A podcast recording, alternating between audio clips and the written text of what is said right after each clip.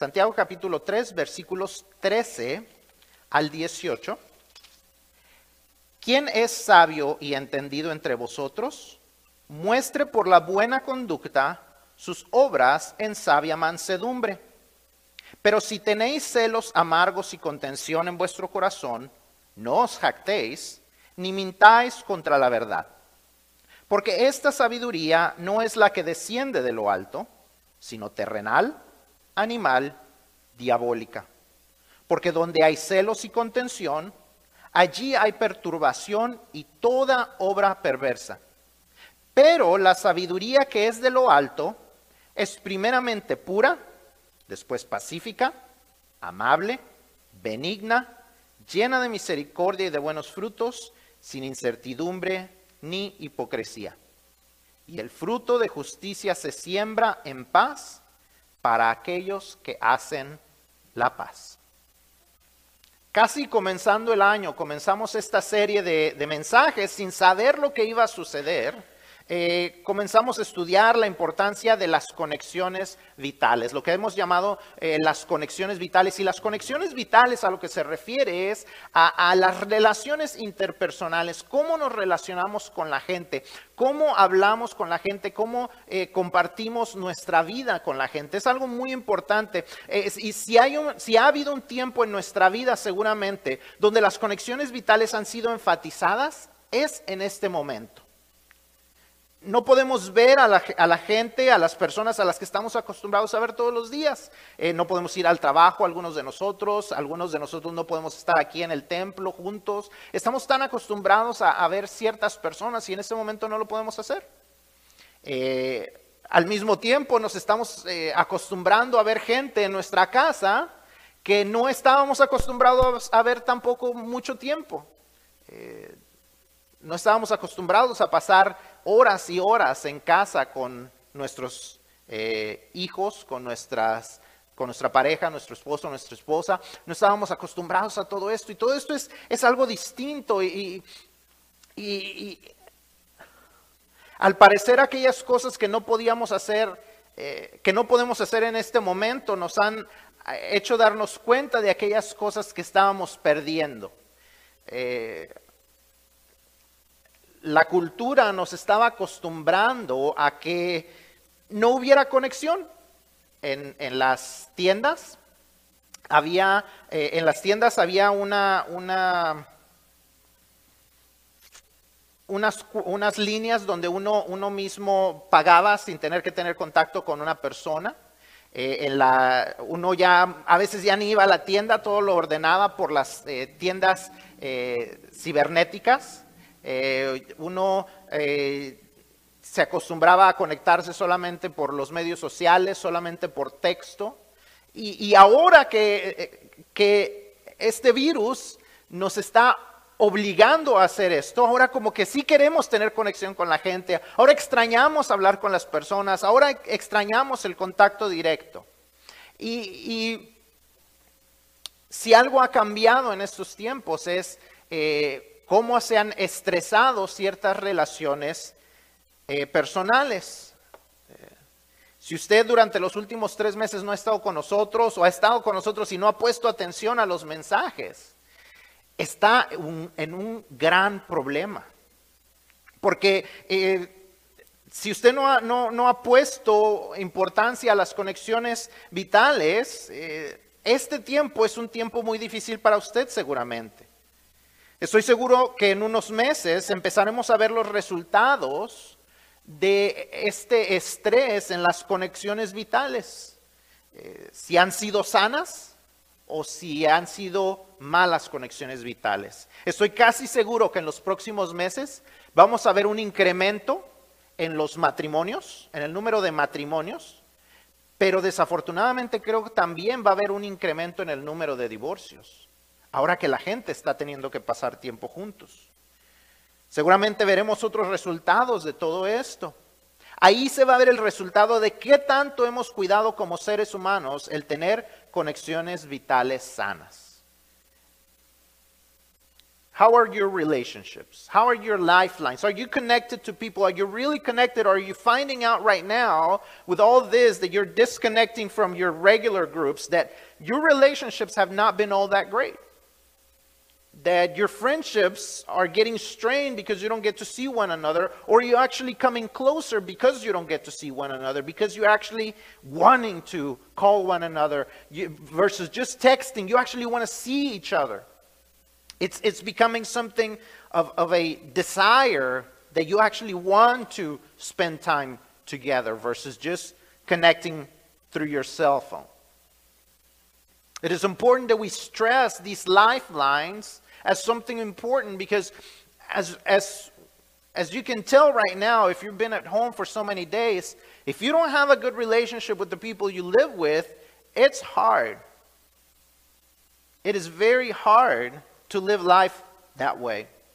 Así que hoy, hoy terminamos nuestra serie de conexiones vitales y, hoy vamos a ver seis consejos que nos da el libro de Santiago y que podemos aplicar a todas nuestras conexiones vitales. Si usted no estuvo en los últimos 11, en los últimos, últimos 11 mensajes, yo le recomiendo que eh, vaya a nuestra página de, Facebook, vaya a nuestra página de Internet, vaya a nuestra página de YouTube, uh, búsquenos por Spotify, ahí están todas las predicaciones eh, de, de, los últimos tres meses y, ahí va a poder encontrar los consejos que Dios nos da para, para tener conexiones vitales sanas. Pero hoy ponga atención al mensaje eh, porque eh, durante estos meses hemos estado hablando acerca de cosas que debemos de hacer, y, pero hoy vamos a estresar seis cosas que no debemos de hacer si queremos relaciones ah, saludables, eh, relaciones personales sanas, perdón.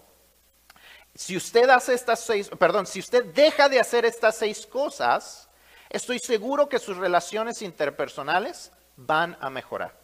Si usted hace estas seis cosas y las deja de hacer, yo le aseguro que sus relaciones interpersonales van a cambiar. Se dice que el libro de Santiago, este libro en el que estamos, e, es eh, como un libro de proverbios en el, Nuevo, en el Nuevo Testamento. Para los que conocen poco acerca de la Biblia, el libro, eh, eh, la, Biblia está dividida en Antiguo Testamento, Nuevo Testamento. Antiguo Testamento habla acerca de el tiempo antes de Jesús, el Nuevo Testamento es el tiempo después de que, durante y después de la vida de Jesús aquí en la tierra. Y eh, en el Antiguo Testamento hay un libro que se llama Proverbios y el libro de Proverbios son consejos que nos dicen cómo debemos de vivir la vida, consejos prácticos para vivir una vida que es agradable a Dios, un número uno, pero también número dos, una vida de bendición para nosotros.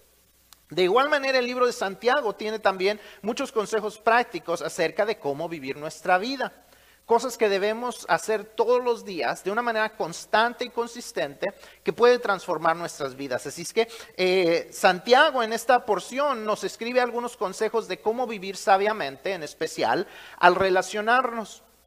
Pero antes de eso, déjenme decirles acerca del título del mensaje. Si usted descargó el boletín, usted va a poder ver eh, el título del mensaje o, lo encontrará cuando, cuando lo pongamos en, las redes. El título del mensaje es Con sabiduría se edificará la, casa. Y ese título viene del, versículo 24.3, que... Eh, perdón, de Proverbios capítulo 24, versículo 3, que dice, con sabiduría se edificará la casa y con prudencia se afirmará. Si queremos construir relaciones interpersonales buenas, en especial en el hogar, debemos hacerlo con sabiduría. Vamos a ver eh, otra vez lo que Santiago nos dice en lo que acabamos de leer acerca de la sabiduría. El versículo 13, eh, que, fue el, el primero que leímos, dice, ¿quién es sabio y entendido entre vosotros? Muestre por la buena conducta sus obras en sabia mansedumbre. ¿Quién es sabio y entendido? Aquel que lo puede mostrar, no con sus palabras, sino con su conducta. How do you know that you're a wise person? You see, a lot of people have this misconception that wisdom is about knowledge. That the more you go to school, the, the more PhDs you have, the wiser you are going to be. But the truth of the matter is, there's people who have tons of education, tons of knowledge, but they are foolish people. Because wisdom is not about knowing as much as it is about doing. You see, um, in James chapter 3, verse 13, it says, Who among you is wise and understanding? By his good conduct, he should show that his, good, that his works are done in the gentleness, gentleness that comes from wisdom. You see, it's all about the works, it's about the conduct, it's about how you behave that shows whether you are, are a wise person or a foolish person. Muchas veces pensamos que alguien sabio es alguien que tiene muchos estudios, alguien que tiene mucho conocimiento, pero Santiago nos dice que la verdadera sabiduría se muestra no solo en la forma de pensar o de hablar, sino sobre todo en la forma de actuar. Santiago 3, 13 es lo que nos está diciendo. Nos dice, muéstralo con tu conducta.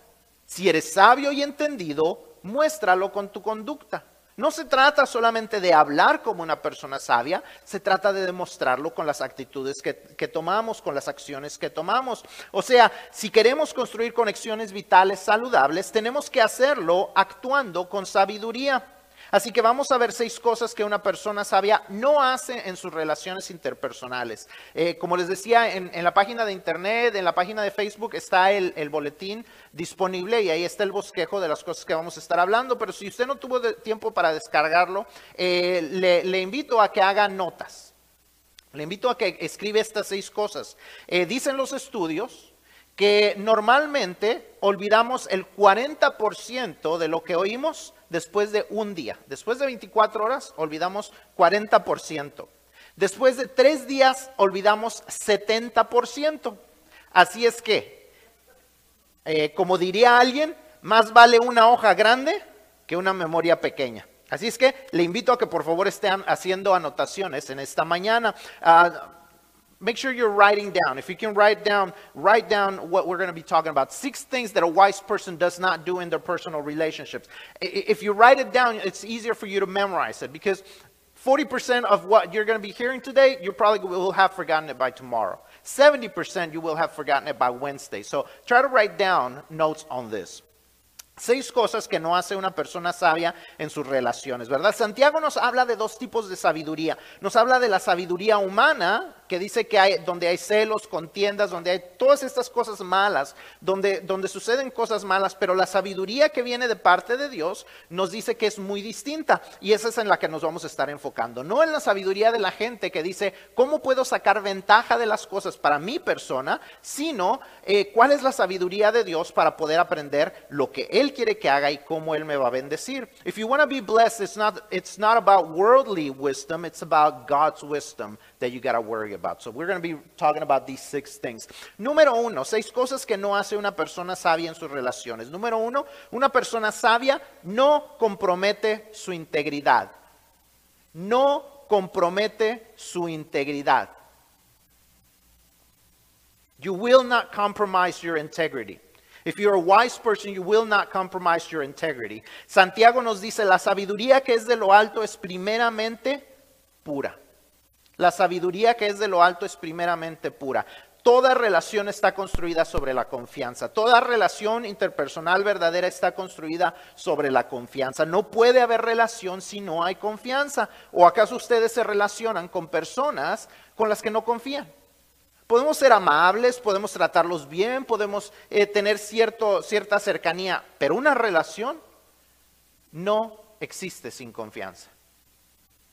Si pensamos que van a tomar ventaja de nosotros, si no podemos confiarles un, secreto porque sabemos que son una bola de chismosos, eh, si son personas que son mentirosos, que constantemente nos mienten, es difícil tener una relación personal con ellos. Entonces una persona sabia no compromete su integridad. Debemos de ser íntegros, debemos de ser una persona eh, de, un solo, de una sola cara. If you want to have, if you want be a person that does not compromise his integrity, you have to be a person who is truthful. If you cannot be trusted, you cannot have good relationships. Si somos uh, mentirosos, no nos será fácil relacionarnos. La mentira requiere demasiado esfuerzo y mantenimiento. ¿Ah? Eh, decimos una mentira y después alguien nos pregunta, entonces, ¿qué fue lo que dijiste? Y tenemos que estar pensando, ah, ¿qué fue lo último que dije acerca de esa cosa? Porque no le dije la verdad, y entonces, pero no me acuerdo qué le dije. Entonces, tiene un, requiere demasiada memoria y demasiado mantenimiento. El decir la verdad, no. Además, además de robarnos eh, relaciones sanas, la falta de integridad nos roba la protección de Dios. Además de robarnos buenas relaciones, La falta de integridad nos roba una buena relación y la protección de Dios. Dice Proverbios 2.7, Él provee, hablando de Dios, Él provee de sana sabiduría a los rectos. Es escudo a los que caminan rectamente. Ah, Él provee sana sabiduría a quién? A los rectos, a los que son íntegros. Es escudo, Él protege a los que caminan rectamente. Él promete sabiduría y escudo a los que son íntegros. Pero a los que no, ¿qué les dice? ¿No quisiste escucharme? ¿No quieres nada con, que ver con lo que yo digo? ¿Quieres hacer tus cosas? ¿Quieres arreglártela a tus propios modos? A mí no me metas. Que dice la gente, mira, por esta, por Diosito que... Mire, él dice, estás mintiendo, a mí ni me metas. We have to be truthful people. Proverbs 2 7 tells us that God, he says, he stores up, speaking of God, he says, he stores up success for the upright. He is a shield for those who live with integrity. If you want God's wisdom, if you want God's success, if you want God's shield around you, you have to be a, a person, of, a person of integrity. Número dos, una persona sabia no provoca el enojo. Una persona sabia no provoca el enojo. Santiago nos dice, la sabiduría que es de lo alto también es pacífica. La sabiduría que es de lo alto es pacífica. ¿Quién de ustedes es el tipo de personas que le gusta provocar a otros? Que como se dice, eh, le gusta picarle la cresta a la gente. Si usted es de ese tipo de personas, usted va a tener relaciones quebrantadas. Así es, eh, así es de sencillo. Eh, no sé cuántos de ustedes han visto eh, películas, en especial así películas que tienen que ver con guerras y, las películas eh, donde hay la, guerra entre Estados Unidos y Rusia, y siempre hay un botón rojo. Y este botón rojo siempre está, normalmente está cubierto por otras cosas y necesita este, algún tipo de número y códigos y todo esto, porque se entiende que el presionar un botón rojo es extremadamente peligroso. Todos lo entendemos, pero la gente también tiene botones rojos, cosas que deci- decimos o hacemos que sabemos que harán explotar la situación. Y en muchas ocasiones los tocamos. ¿Por qué lo hacemos? Mi esposa y yo éramos del tipo de personas que presionábamos los botones rojos constantemente, a veces a, a propósito, a veces no tan a propósito, pero hemos aprendido a que eso es destructivo. No sucede en ocasiones, ¿verdad? en ocasiones, pero eh, tratamos de no hacerlo porque sabemos que es demasiado destructivo. Proverbios 23 dice, honra es del hombre dejar la contienda, mas todo insensato se envolverá en ella. El insensato, o sea, el tonto, le gusta envolverse en pleitos. El sabio sabe que eso no tendrá buen resultado. Do you press red buttons? Do you press those red buttons on people? Do you press those those do you do you go on those issues that you know will make someone explode? Do you do it just out of fun? Do you do it just to anger them? You see, the word of God says in Proverbs 2, 20, uh, chapter 20, verse 3, honor belongs to the person who ends a dispute, but any fool can get himself into a quarrel. If you want to be, if you like getting into quarrels, if you like getting into fights, if you like to get into arguments, the Word of God says that you are a fool, that you're being dumb. ¿Cuáles son algunos de los botones rojos? ¿Qué son aquellas cosas que hacen explotar a la gente? Número uno, la comparación. Seamos muy cuidados con, cuidadosos con la comparación con los hijos. ¿Por qué no puedes ser como tu hermano?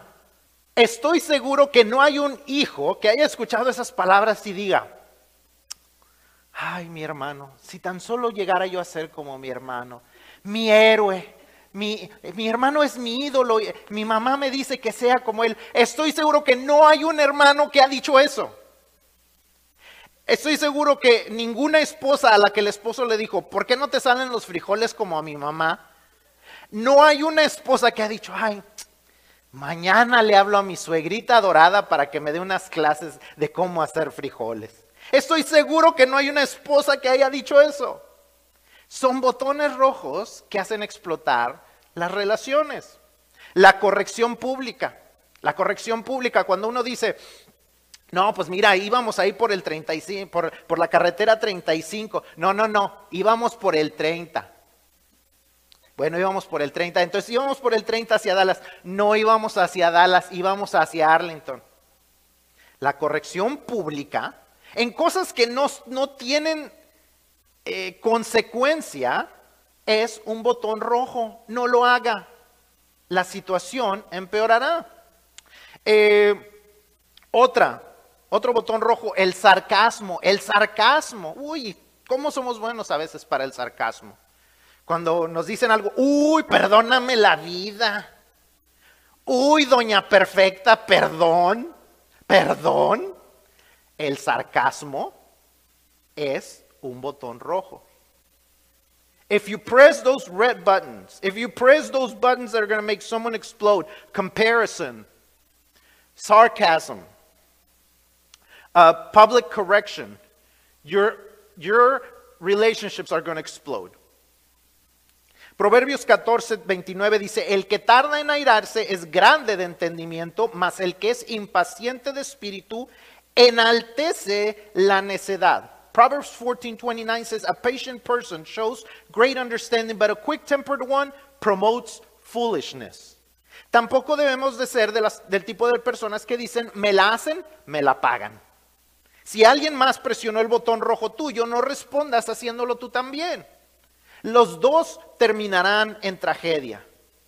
Dice el versículo, el que es impaciente de espíritu enaltece la necedad. En palabras más claras, y aunque se van a oír muy feas, está diciendo, el que es rencoroso presume de su estupidez. Son palabras muy feas, pero eso es lo que dice. Dice, enaltece, o sea, la pone en más alto su necedad.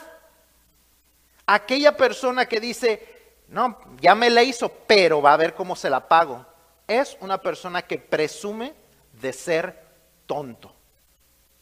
Es una palabra fea, pero igual de feo es dejar que el enojo nos controle y nunca nos llevará a relaciones sanas. Así es que tengamos cuidado.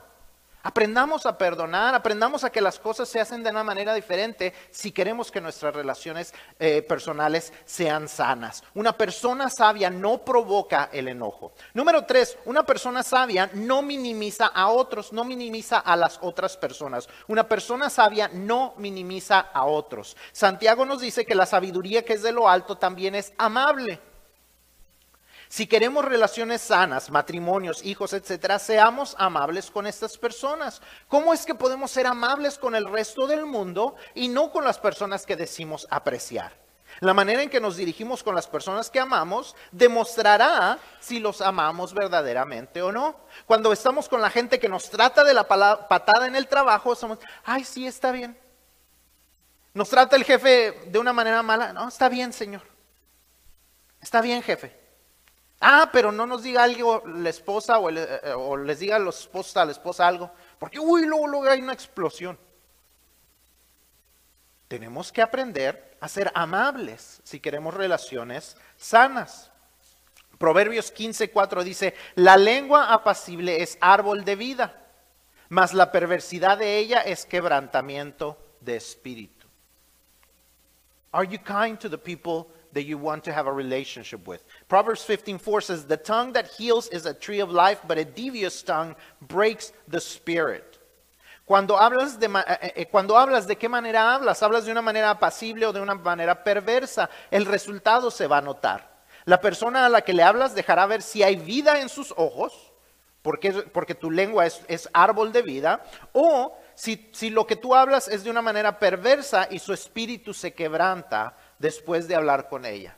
Su rostro se mostrará, si se muestra, si se muestra decaído después de que hablas con esa persona, has quebrantado su corazón. Y tal vez tienes que pensar si las palabras que hablaste fueron de vida o de perversidad. Filipenses 2.3 nos dice, no, nada hagáis por contienda o por vanagloria, antes bien con humildad, estimando cada uno a los demás como superiores a él mismo. Philippians 2 3 says, Do nothing out of selfish ambition or conceit, but in humility consider others as more important than yourselves. La mejor manera para aprender a ser amables es estimando a los demás como superiores a nosotros mismos. If you want to treat others kindly, think of them as if they were in a position of authority over you. Think of them as if they were in a position of authority above you. If you wouldn't treat your principal that way, if you wouldn't pre- treat your parents that way, if you wouldn't treat your, your teacher that way, if you wouldn't treat a cop that way, don't treat those that you say that you love that way. Don't speak to them that way. If you thought that, that the way that you speak to your brother or your sister would get you arrested if you talk to a, a cop that way, then don't talk to them that way. Si nosotros habláramos con nuestro jefe, con un policía o con alguien más que está en autoridad de la manera que le hablamos a nuestros seres queridos, ¿nos llevarían arrestados? Nos llevarían arrestados si le habláramos así. Porque la palabra de Dios nos dice que debemos de tratar a las personas con las que queremos relacionarnos como si fueran superiores a nosotros. Debemos de tener mucho cuidado. La mejor manera para hacerlo es considerarlos, como dice la palabra de Dios, como más importantes, como superiores a nosotros mismos. Si no le hablaríamos así a nuestro jefe, un policía o alguien en autoridad, no le hablemos así a las personas con las que queremos tener relaciones personales sanas. Número cuatro, una persona sabia no destruye a los demás. Una persona sabia no destruye a los demás. Santiago nos dice que la sabiduría que es de lo alto también es benigna. La sabiduría que es de lo alto es benigna. Si queremos ser sabios, aprendamos a apreciar a los otros eh, en lo que dicen o en lo que hacen. Aprendamos a escuchar lo que tienen que decir y no cerrar nuestros oídos porque creemos que siempre estamos en lo correcto. No solo estamos cerrando nuestros oídos a sus palabras, también estamos cerrando nuestros corazones a las personas. Estamos diciéndoles que lo que ellos desean contribuir no tiene valor. Proverbios 18:15 dice, el corazón del entendido adquiere sabiduría y el oído de los sabios busca la ciencia. A wise person will not destroy others. Proverbs 18:15 says, the mind of the discerning acquires knowledge and the ear of the wise seeks it. You got to be willing to listen to other people. You don't know it all. You do not know it all. ¿Por qué es entendido el entendido? Dice aquí que porque constantemente está adquiriendo sabiduría y el oído de los sabios siempre está buscando más que aprender. Si somos de las personas que nunca buscan dirección, vamos a tener problemas. Usted, si usted es del tipo de persona que no pide direcciones ni siquiera para llegar a un lugar, usted va a tener problemas. Si usted es de las personas que desperdicia una hora perdido, porque no quiere preguntar, porque no quiere preguntar cómo llegar a ese lugar, usted va a tener problemas en sus relaciones personales. Y nos dice la palabra de Dios que si somos lo contrario a sabios, entonces somos tontos. Dios no nos hizo para tratar de averiguarlo todo nosotros, ni para concentrar todo el conocimiento en nosotros. La vida es demasiado corta para querer aprenderlo todo por nosotros, para querer escarmentar en nuestros errores solos. Debemos aprender a buscar consejo. Ya lo dice el conocido refrán. El que no oye consejo, no llega viejo.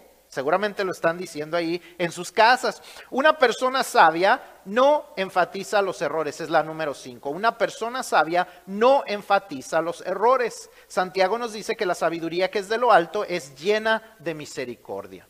La sabiduría que es de lo alto es llena de misericordia. Entonces una persona sabia no enfatiza los errores. Todos nos equivocamos. Todos nos equivocamos. Everyone makes mistakes. Todos cometemos errores, todos tomamos decisiones no acertadas. Como diríamos vulgarmente, todos la regamos, todos. Así que no enfaticemos los errores de los demás. Recordemos que a nosotros se nos ha perdonado mucho y Dios nos ha tenido mucha misericordia al no darnos nuestro merecido por tanta tontería que hemos hecho. Proverbios 17:9 dice, el que cubre la falta busca amistad mas el que la divulga aparta al amigo.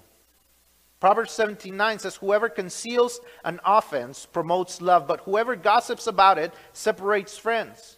Are you the kind of person who focuses too much on people's mistakes? You see, you've made mistakes. We all make mistakes. You cannot focus on people's mistakes if you want to have a good relationship with that person. Everyone makes mistakes. You've made mistakes, and God has forgiven your mistakes. You got to be willing to forgive others. You got to be willing to have mercy for them. Si deseas que tus relaciones sean sanas, en especial en el matrimonio, no le cuenten a la gente todos los errores de su familia, en especial a la familia o a las amistades. Si van a buscar, busquen ayuda y busquen consejo neutro. Pero si ustedes lo hacen solamente con sus amistades, solamente con sus familiares, eh, primero lo, lo, que les aconsejen va a ser un consejo demasiado desequilibrado. Porque se van a ir a oír, normalmente se van a ir de nuestro lado, van a decir, no, pues no le hagas caso, no, no te dejes. Porque solamente oyen los errores de los demás. Nosotros no vamos y le decimos, no, pues yo también la regué y No, decimos todo como, este, que, la otra persona todo lo que se equivocó y que en vez de decir que tiene dominio propio, tiene el demonio propio, y todo ese tipo de cosas decimos. Y, le echamos a la otra persona y, y, no decimos que nosotros estábamos ahí presionando los botones rojos para que la persona explotara. No, es que ahí se me apareció la bruja, pues deja de estar presionando los botones rojos. Le salió el genio, pues deja de estar frotando la lámpara. Porque es lo que hacemos. Perdón. Entonces, número uno, nos van a dar un consejo desequilibrado. Y número dos, eh, normalmente vamos a arreglar las cosas con las personas. Y, y, el problema es que nosotros ya estamos bien y ahora ya dejamos en mal a nuestra pareja con esas personas. Ahora me refiero a, errores comunes, no me refiero al abuso. Si hay abuso, busque una persona, pero busque una persona adecuada y, y siga un consejo y no continúe en esa relación. Pero, pero si es lo, normal dentro de una relación, lo normal dentro de un matrimonio, lo normal dentro de las relaciones con los hermanos, lo normal de lo que sucede en la iglesia, no lo ande divulgando. Aprenda a perdonar como Dios lo perdonó a usted. Y número seis, la última, dice que una persona sabia no disfraza sus intenciones. No disfraza sus intenciones. Santiago dice, la sabiduría que es de lo alto es sin hipocresía. La sabiduría que es de lo alto es sin hipocresía. al principio lo vimos con la integridad. La autenticidad es la mejor manera de tener relaciones interpersonales sanas. La, la gente más inauténtica que podemos encontrar la encontramos seguramente en el Internet.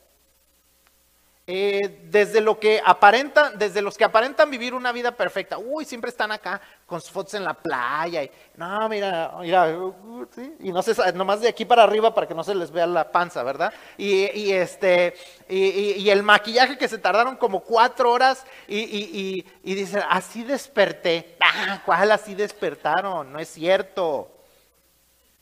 No dicen, este, me quedé sin trabajo porque soy un flojo y no me gusta levantarme temprano. es que soy un emprendedor y voy a comenzar mi propio negocio. No es cierto.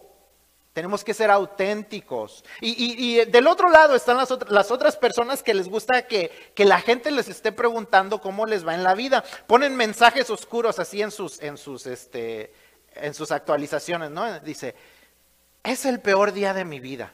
Y ya, y es todo lo que ponen, para que la gente le pregunte, ¿qué te pasa? ¿Qué te está pasando? ¿Por qué tienes ese, por qué pusiste eso? Para que la gente les esté preguntando. Cuando no les está pasando nada, porque se levantaron cinco minutos tarde. no es el peor día de su vida, pero en el Internet encontramos mucha gente que no es auténtica. Desafortunadamente también en la calle encontramos ese tipo de personas y desafortunadamente muchos de nosotros somos ese tipo de personas. Entonces tenemos que tener eh, mucho cuidado. Es difícil tener verdaderas eh, amistades en el Internet. Es difícil tener eh, verdaderas relaciones si no somos personas auténticas, si somos personas con hipocresía. Necesitamos aprender a ser auténticos. Proverbios 10, 18 dice, el que encubre el odio es de labios mentirosos y el que propaga calumnia es necio. Proverbs 10:18 says, The one who conceals hatred has lying lips, and whoever spreads slander is a fool. You have to be authentic. You have to be a, a person uh, that can be trusted, a person that, that has no hidden agendas. ¿Cuáles son nuestras intenciones en una relación? ¿Ser de bendición a la persona o ver qué provecho nosotros vamos a sacar de la relación? Dios nos manda a pensar en los demás antes que en nosotros mismos, es lo que acabamos de leer hace un rato. Si siempre estamos pensando en qué beneficio obtendremos de una relación, nunca tendremos conexiones vitales sanas. La verdad es que todos hemos cometido errores en las relaciones interpersonales.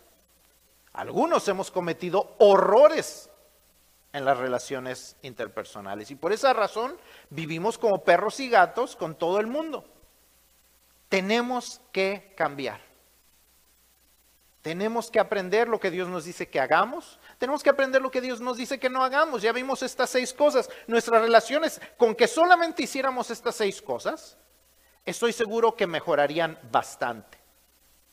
Pero si queremos vivir en paz, como dice el último versículo aquí en el versículo 18 eh, del capítulo 3 de Santiago, dice, el fruto de justicia se siembra en paz para aquellos que hacen la paz. Si nosotros verdaderamente queremos vivir con paz en nuestro corazón, con paz eh, con las personas, vivir una vida de paz eh, en todos los sentidos, lo primero que tenemos que hacer es tener una relación con el príncipe de paz, que es Jesucristo. Isaías 9:6 nos habla de la, de la, promesa que Dios nos da, de que se nos mandaría eh, cuando Jesús viniera un príncipe de paz. En Colosenses 2.3 encontramos un versículo que nos enseña que en Jesús están escondidos todos los tesoros de la sabiduría y del conocimiento. Hoy estuvimos hablando acerca de la sabiduría. La sabiduría que, podemos, que, que se nos ha descubierto es por medio de Jesús, el príncipe de paz. La única manera de asegurarnos que tendremos conexiones vitales saludables es comenzando con la conexión vital más importante, una relación con Dios, una conexión vital con Dios por medio de Cristo Jesús. Esta semana viene eh, que, que, estaremos recordando la muerte y la resurrección de Jesús, lo que la gente denomina la Semana Santa, y tenemos que aprender qué es verdaderamente la importancia de la Semana Santa. No se trata acerca de huevos y, conejas y conejas que ponen, conejos que ponen huevos, que ninguna de las dos cosas tiene sentido. Se trata de por qué Jesús vino, de que Jesús no solamente vino a ser un buen maestro, de que el Hijo de Dios, Dios mismo vino, se, se puso en el tipo de, persona que somos nosotros, en un cuerpo, en un, como, como, ser humano, en carne vino y vino a morir y vino a tomar los pecados que nosotros habíamos cometido y vino a morir por ellos y vino a traernos perdón eh, por, medio de su sacrificio en la cruz y, y después, tres días después, resucitó con poder para no solamente darnos perdón por nuestros pecados, sino para que por su resurrección nosotros pudiéramos tener vida eterna y una relación personal con Dios. Juan 10:10 nos dice Jesús, yo he venido para que tengan vida y para que la tengan en abundancia. Todo lo que hemos estudiado estos tres meses viene de Él. Él nos ha descubierto sus tesoros de la sabiduría. Pero para ponerlos en práctica, Él tiene que estar sentado en el trono de nuestra vida y en el trono de nuestros hogares. Él tiene que ser el rey, no yo. Él tiene que ser el rey en mi vida, no yo. Él tiene que ser el rey que está sentado en el trono en cada uno de nuestros hogares. No el papá, no la mamá, sino Cristo.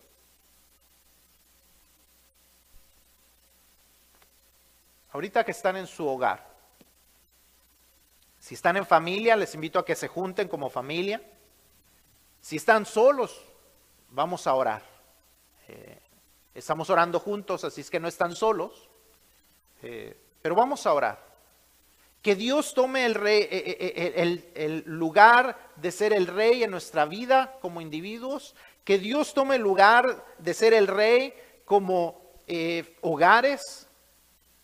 Pero sobre todo, si tú nunca le has dado ese lugar de ser el rey, yo te invito a que tomes esa decisión en esta mañana. Si tú nunca le has dado tu vida a Cristo para que Él tome el control de tu vida, si tú nunca le has pedido que Él, eh, él eh, perdone tus pecados, yo te invito a que hagas eso en esta mañana. Te invito a que repitas esta oración conmigo.